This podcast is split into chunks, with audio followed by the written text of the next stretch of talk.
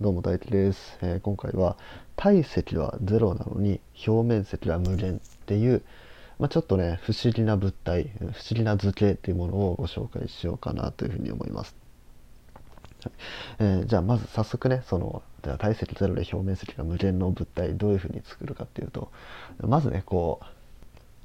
箱みたいなねえっ、ー、と四角い物体を想像してみてください。まあなんか木片みたいなのでもいいですしなんかあのレンガとかそういうものですけどそういうような四角いものを想像してみてもらって、えまあ、四角いもの、まあ、こうこういう立方体っていうのは6つ面がありますよね。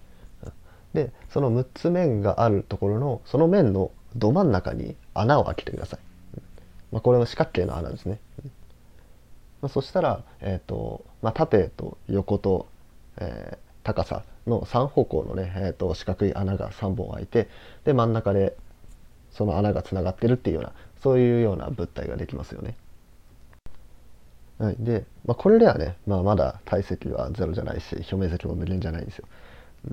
でさらにそこからまた作業を進めていって、まあ、そのね、えー、レンガ、まあ、木片というかなその箱にさらにまたね穴を開けていくんです、うん、まだ穴が開いてないところにさらにもっと穴を開けていきます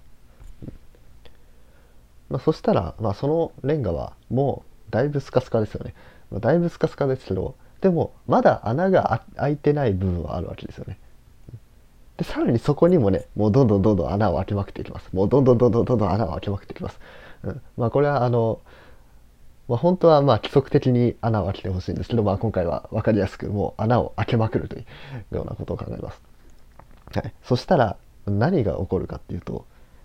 まあ、まずね穴を開けてるんでどんどんそのレンガの体積っていうのはどんどん小さくなっていくわけですねどんどんスッカスカになっていって、まあ、どんどん体積が小さくなっていくわけですよねでそれに対して表面積の方、えー、と表側に出てる面の面積を考えるとこれって穴を1個開けるとその穴開いたところがその表側に出るわけだから表面積はどんどん大きくなっていくわけですよね。で今回この穴を開けるっていう作業をもう可能な限り無限にやっていきます。もう、可能な限り無限っていうのが表現として合ってるか分かんないですけど、まあ、あの数学的に規則的で正しくやるとこれ無限回開けることができるんですよ。でこれを無限回やっていくとどうなるかっていうとどんどんどんどんスッカスカになって体積がゼロに近づいていくんですね。でそれに比べて表面積はどんどんどんどん穴開けられて表側に出てくる面積が出てくるわけだから表面積もどんどんどんどん大きくなると。つまり体積は0だけど表面積は無限っていう物体の出来上がりです。はい、でこれはですねあのちゃんとね実は名前が付いてましてメンガーのスポンジっていう名前が付いてますあの皆さんね Google でメンガーのスポンジって画像検索してみればねその直方体にいっぱい穴が開いてる画像が出てくると思いますでこれが実際に、まあ、体積が0で表面積が無限であるような物体ですねでこういうメンガーのスポンジみたいな、まあ、こういうような構造を持っているもののことをフラクタルって言います。フラクタル図形みたいな風に言ったりしてこれって、えーと、拡大しても、えー、元の図形になってるっていうようなものがフラクタルって言います。あのよくなんかあの自負画像とかでさなんかどんだけ拡大しても同じ画像がいっぱい出てくるみたいな、うん、っていうやつあるじゃないですか。あれがフラクタルです。でメンガーのスポンジもフラクタルになってて、え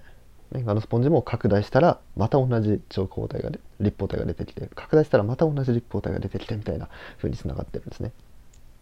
はい、でこのフラクタルっていうのはこういうふうに体積0だけで表面積無限とか、うん、あと他にもコッホ曲線みたいなのがあってこれってあの面積は有限だけど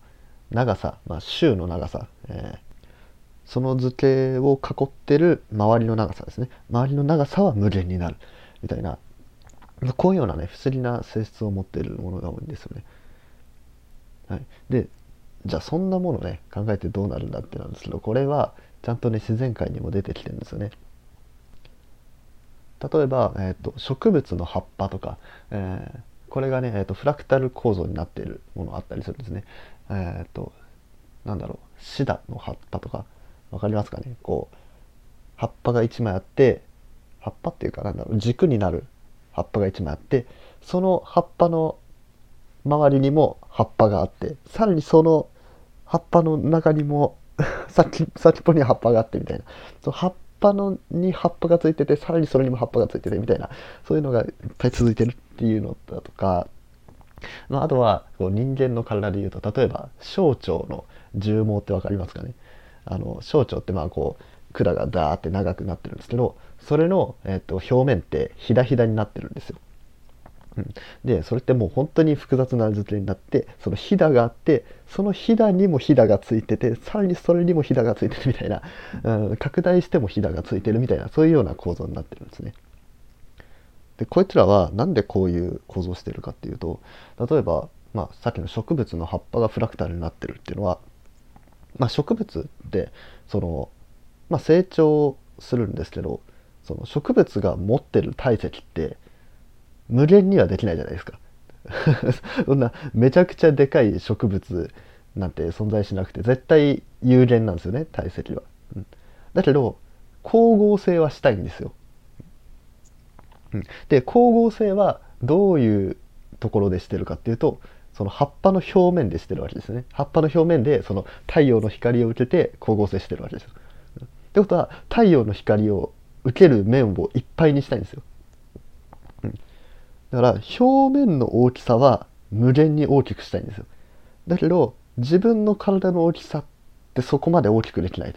うん、有限だからねそんなでかくできないからじゃあどういうふうにするかっていうとそのフラクタルを使うんですよ。体積は限られてるけど表面積を大きくしたい。っていうふうにでさっきのメンガーのスポンジもそうですよね。体積はゼロどんどんどんどん小さくなってるのに表面積はめちゃくちゃ大きくなってると。これがねすごい都合いいんですよね。あの小腸の重毛に関しても同じですね。そのひだひだに関しても一緒で、小腸も、やっぱり管なんでね、まあ、体積には有限体積は有限だと。だけど、まあ、小腸ってその表面でその栄養を吸収するわけじゃないですか。ってことはやっぱり吸収いっぱい吸収したいじゃないですか。栄養いっぱい吸収したいと。っ